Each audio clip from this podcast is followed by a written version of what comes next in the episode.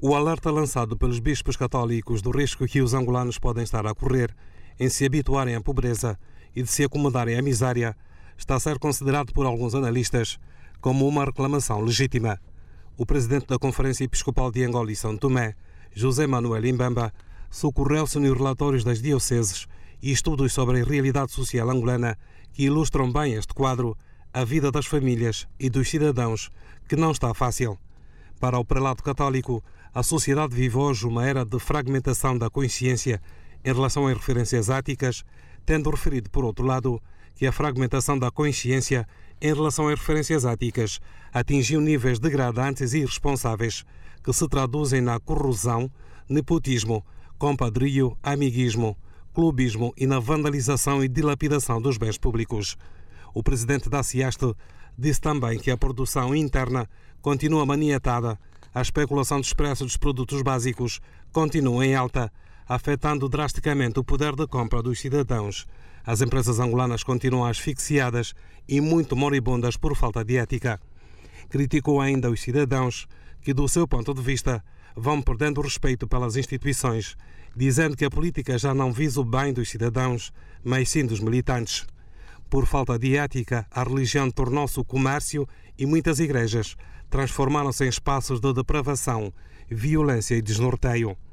Para o analista político Albino Paquisi, são legítimas as reclamações manifestadas pelos bispos católicos, tendo acrescentado que dificilmente o ser humano se acostuma à pobreza. Devo dizer que eh, dificilmente as pessoas se acostumam à pobreza, não é? porque a pobreza incomoda, não é? a miséria também, de modo que dificilmente as pessoas se acostumam a ela. Né? As pessoas podem se adaptar de alguma maneira tendo em conta as condições que de facto não melhoram. É? E nós, eh, quando esperamos que o Presidente da República, que é o titular do Poder Executivo, apresente no princípio do ano ou então no fim do ano eh, propósitos ou então estratégias para se sair da crise ou minimizar a crise, nós não vimos isso.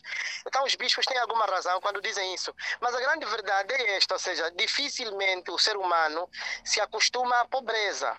Agora, é uma reclamação legítima apresentada pelos bispos, porque realmente a situação que nós vivemos no país sem medo de errar, temos que dizer que é uma situação decadente.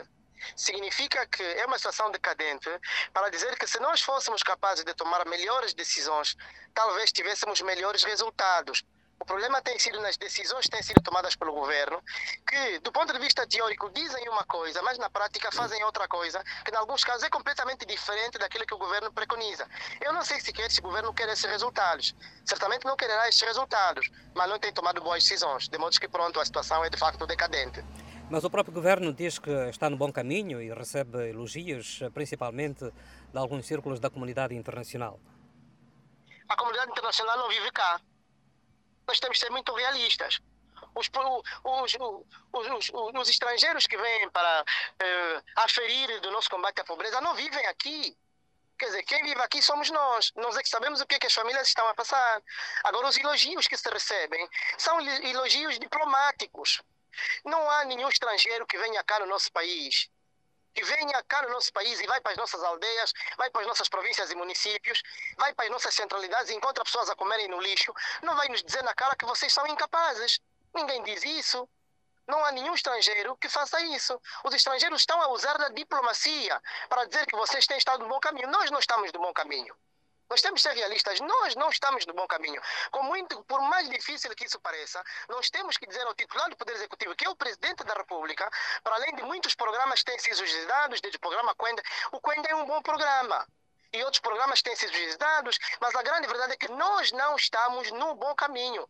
Nós estamos cada vez mais a afundar as famílias angolanas. Isto mesmo que dizer, doutor Albino, que as políticas de combate à fome e à pobreza não têm estado a atingir os objetivos pelos quais foram preconizados. Tão simples quanto isso, ou seja, as políticas do combate à fome e à pobreza não têm estado a atingir os seus objetivos por uma razão muito simples, porque nós não cadastramos os pobres. Nós temos dito, já dissemos há, coisa de semanas noutros mas órgãos. não tem sido este o papel do programa Quenda? Pois, mas a questão é essa. Uma coisa é o programa Quenda, que está lá nos municípios e nas periferias, a distribuir 8 mil kwanzas ou mais. Outra coisa é a pobreza que existe aqui na cidade. Como é que nós estamos a resolver o problema que existe no Bita Tanque? E numa Mama Gorda e na Terra Vermelha. Como é que nós estamos a resolver esse problema? Nós temos pessoas a morrerem de malnutrição cá em Luanda. O ano passado morreram, em 2023, morreram cerca de morreram 3.950 e tal crianças de malnutrição. Isso é fome. Ou seja, nós não estamos a cadastrar os pobres, é muito simples. Para lá de que nós temos três setores essenciais: ministra de Estado para a questão, a questão, social, outra ministra da promoção da mulher também para a questão social, uma secretaria do Presidente da República para a questão social. Quer dizer, essas pessoas não estão a cadastrar os pobres. Nós não conhecemos os pobres. Se nós não cadastramos os pobres, porque não os conhecemos, os conseguimos alimentar. É tão simples quanto isso. Nós que temos a experiência de ter trabalhado, por exemplo, por exemplo tenho a experiência de ter trabalhado, no, portanto, com o Banco Alimentar em Portugal durante 10 anos. Essa experiência é fantástica. Os pobres têm que estar cadastrados e depois vão nas instituições vocacionadas para receberem comida. Não é o que acontece aqui. Nós não estamos a conseguir. Portanto, não estamos do bom caminho. O Estado está, eu não estou a dizer isso, o contrário. O Estado está a gastar muito dinheiro para o combate à pobreza, mas não está a escolher os melhores, as melhores linhas de combate à pobreza e à fome. Não está a escolher e por isso os resultados são esses. São péssimos, são catastróficos. Segundo os bispos católicos, os cidadãos vão perdendo o respeito das instituições. A política já não visa o bem dos cidadãos, mas sim dos militantes. Para Albino Paquissi, a política em Angola está a falhar e a população perdeu total confiança nos atos dos políticos e da governação, cujo impacto não se reflete nas suas vidas. A nova lei para a liberdade religiosa e de culto é muito perigosa, mas deriva daquilo que são as decisões do governo. Vou começar pelo fim, Arão começa por aqui. Quando nós temos em Angola, na lei para eh, a liberdade de, de, religião e de culto, penso que é o artigo 50, que agora não me lembro, diz que as igrejas podem ser constituídas por tempo determinado. Ou seja, as igrejas podem ser constituídas por tempo determinado porque são, são como se fossem centros comerciais. É como se fosse um negócio. E quando termina um negócio, porque os sócios já não querem estar juntos, podem dissolver a igreja. Quem é que disse que uma igreja pode, no, a nível do mundo pode ser constituída por tempo determinado? Esse é o perigo das seitas, de modo que hoje mistura-se tudo. As igrejas tradicionais que nós conhecemos no nosso país, que existem há mais de dois mil anos, como é, por exemplo, o caso da Igreja Católica, como a Igreja da Mama Gorda que apareceu no dia eh, antes de ontem. Quer dizer, isso é um perigo. Quando o Estado permite isso, o Estado não está a respeitar as populações e faz com que, aliado à pobreza, as populações depois, pronto, são, são, servem de gado, vão para onde der mais. Hoje, por isso, as igrejas de facto são isto, é um marasmo total. Por outro lado, é preciso dizer que as pessoas não respeitam, as, algumas pessoas não estão a respeitar as, as entidades públicas por uma razão muito simples. Porque o fim da política é a resolução dos problemas sociais e a satisfação das necessidades coletivas. Por isso é que a questão das políticas públicas é sempre resolver os problemas das pessoas. Quer dizer, vamos ver o que é que se passa, por exemplo, a nível da governação. Nós temos, com muito respeito, um partido que governa o nosso país há 50 anos. Os governantes revezam-se. Se não são ministros, são secretários. Se não são secretários, são governadores. Se não são governadores, são qualquer coisa. Estão sempre no poder como se fossem sempre os mesmos. Como é que se podem respeitar instituições onde as pessoas saíram, governam há muito tempo? Muitas delas são administradores, governadores há mais de 20 anos e nunca resolveram os problemas da população e são sempre revezados. Não se pode respeitar. Esse é um perigo para a democratização do país, é um perigo para o respeito das instituições e, efetivamente, os bispos têm razão quando dizem isso. Agora, é evidente que é uma chamada de atenção aos políticos e à própria política uma política sem ética. É tudo menos política, porque o que nós estamos a ver aqui no nosso país é completamente inadmissível. Arão, para eu terminar, eu te passo a palavra. É completamente inadmissível que um país como o nosso, produtor de petróleo, com rios e terra, haja gente a morrer de fome. Isto é completamente inadmissível. É o sinal de que a política, se não falhou ainda, está a falhar completamente. De modo que era preciso que os nossos governantes prestassem mais atenção para dizer há muita gente para cooperar, há gente disposta para trabalhar com o governo, gente séria. Se o governo quisesse isso, talvez nós estivéssemos num outro patamar e as pessoas respeitassem mais as instituições públicas. Não havendo isso, não temos outro rumo, porque realmente os políticos hoje no nosso país, todos eles, quase todos eles, são políticos para defenderem o seu pão, porque de resto não defendem o povo. O Dr. Albino Paquis acha que os políticos têm sabido ouvir estes apelos, eh, digo, que não são novos, eh, já são antigos, não só dos bispos, como também da própria sociedade civil, e, e haverá aqui soluções, eh, perspectivas de como sair deste, deste quadro em que os angolanos estão mergulhados cada vez mais atirados à pobreza e à miséria? Não, a solução é muito simples. A solução para a resolução dos nossos problemas é muito simples. É os nossos governantes serem mais realistas.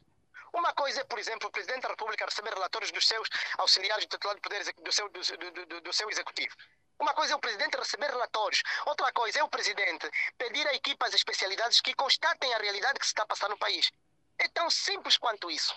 E a grande verdade é que uma parte considerável, não todos, aqui temos que não todos, mas uma parte considerável das pessoas que estão a governar no MPLA estão viciadas estão viciadas. Estão viciadas na corrupção, estão viciadas no nepotismo, estão, estão viciadas no poder.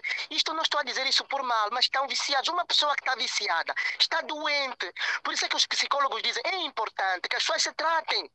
E como é que as pessoas poderiam tratar? Se poderiam tratar se houvesse interregno. Agora, quando uma pessoa governa há 30 anos, por exemplo, há 20 anos num cargo, depois sai daí, vai em outro cargo, está sempre a mandar, essa pessoa viciada não consegue resolver o problema. Por outro lado, nós, se tivéssemos dirigentes realistas que fossem visitar as comunidades, conversar com as comunidades, conseguiríamos resolver os problemas, porque os problemas estão na comunidade. Por sua vez, o analista político Anselmo Condomola considera que a posição dos bispos católicos decorre de uma realidade objetiva que chama a atenção dos angolanos para despertarem e levantarem a voz da indignação.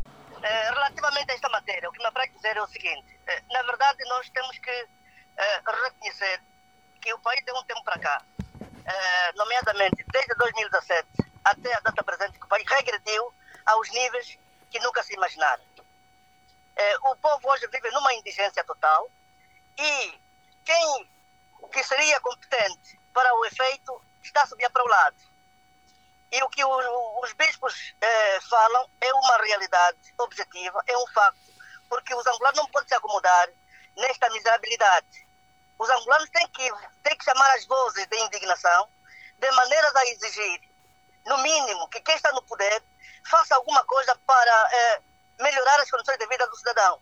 Uhum. Caso contrário, também nós temos aqui alguma alternativa que deve ser efetivada no sentido de haver alternância no país. Porque o que estamos a viver, de facto, é, é, é muito desprezível. O país hoje recuou em níveis, em níveis de lixo.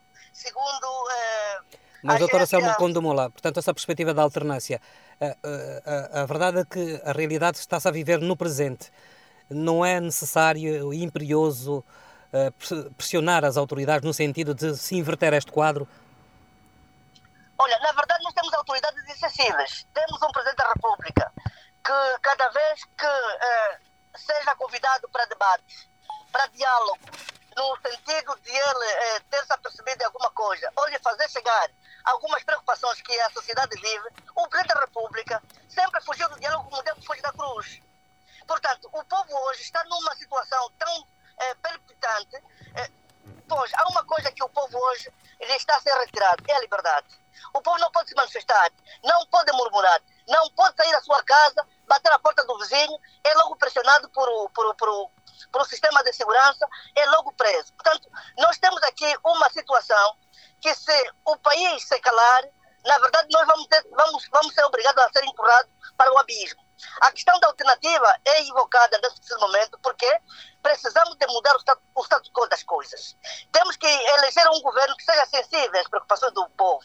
O povo hoje, veja só, Calarão, quanto custa o saco de arroz? Quantas pessoas andam na lixeira à procura de mantimento, que já não conseguem mais encontrar? Será que esse governo não tem noção, não tem conhecimento? E nós sabemos que muitos deles, os seus pais também passam miséria. Por que, que não fazem? É uma ambição desmedida desses governantes que ainda continuamos a assistir pessoas a importar capitais para o estrangeiro e não faz nada para o país. Os, os bispos fazem muito bem porque durante muitos anos a Igreja Católica andou muito silenciada. E eu quero, a, a, a, desse, desse ponto de vista, eh, estimular e agradecer a iniciativa eh, da CIAS, que nos últimos tempos tem sido uma voz ativa. É isso que a gente quer, é isso que o povo precisa.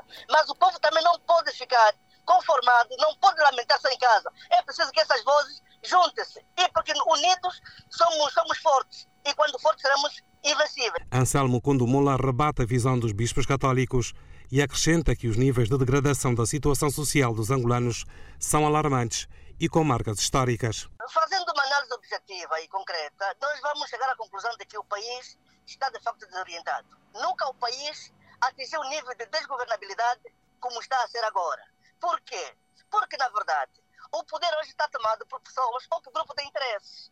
O, o, o poder hoje não é mais aquela, é, aquela, aquela função é, clássica é, de, de, de obtenção de meios para, com os quais atingir os objetivos de realização da vida do cidadão. Hoje Até porque, doutor Anselmo, os bispos, pois. ainda nesta perspectiva, também afirmam que, eh, olhando para uh, os políticos, é, eles acrescentam que uh, uh, a política hoje já não está ao serviço do povo, mas sim ao serviço dos partidos ou dos militantes. não digo atento dos partidos. Ah, hoje a, a, a, política está em volta do Presidente da República. O Presidente da República está a reeditar eh, o Luís VI, que dizia que a lei era ele o país era, era todo dele. Portanto, hoje estamos a sentir, eh, de facto, na carne, na pele e na carne, aquilo que está eh, a acontecer de facto. É o quê? É, é que nós temos, eh, temos vindo assistir eh, situações tão caricatas, tão estranhas na sociedade, em que, numa, numa situação normal, o presidente deveria se demitir numa, numa condição normal, o presidente devia se demitir. Porque é tanta brincadeira no poder, é tantos casos, tantos casinhos, tanto nepotismo, tanto oportunismo, e ninguém faz nada. Hoje o poder está concentrado nas mãos de uma só pessoa. E esta pessoa é que vai distribuindo migalhas aos aqueles que eles acham que são convenientes. Não digo tão amigos, são convenientes. Entretanto, o governo angolano reafirma que tudo tem feito para resolver os problemas dos angolanos. O diretor nacional do emprego um dos setores mais críticos da governação, aponta algumas soluções. Falando no espaço do debate da TV Zimbo, António Stott abordou a polémica à volta dos salários dos trabalhadores. É, temos que tomar uma decisão. Vamos manter as pessoas a viver com um nível de salário mínimo é, de sobrevivência, 100 mil kwanzas, 60 e tal mil kwanzas, ou menos, ou vamos mandar as pessoas irem comer no contentor? Mas já há pessoas a comerem E a questão que se coloca é que determinados níveis de aumento do salário mínimo vai gerar mais desemprego. E nós estamos a falar salário mínimo versus desemprego. O doutor Zeferino trouxe um tema que é bastante interessante eh, e que não se faz essa análise até lá. Por, pelo menos poucos conseguem chegar a esse nível de interpretação. Que é, nós para calcular o atual salário mínimo, tendo em conta a cesta básica, assumimos que um agregado angolano é constituído por cinco elementos. Seis. E desses, são cinco elementos a média do, do agregado angolano. E desses cinco elementos, apenas um trabalha.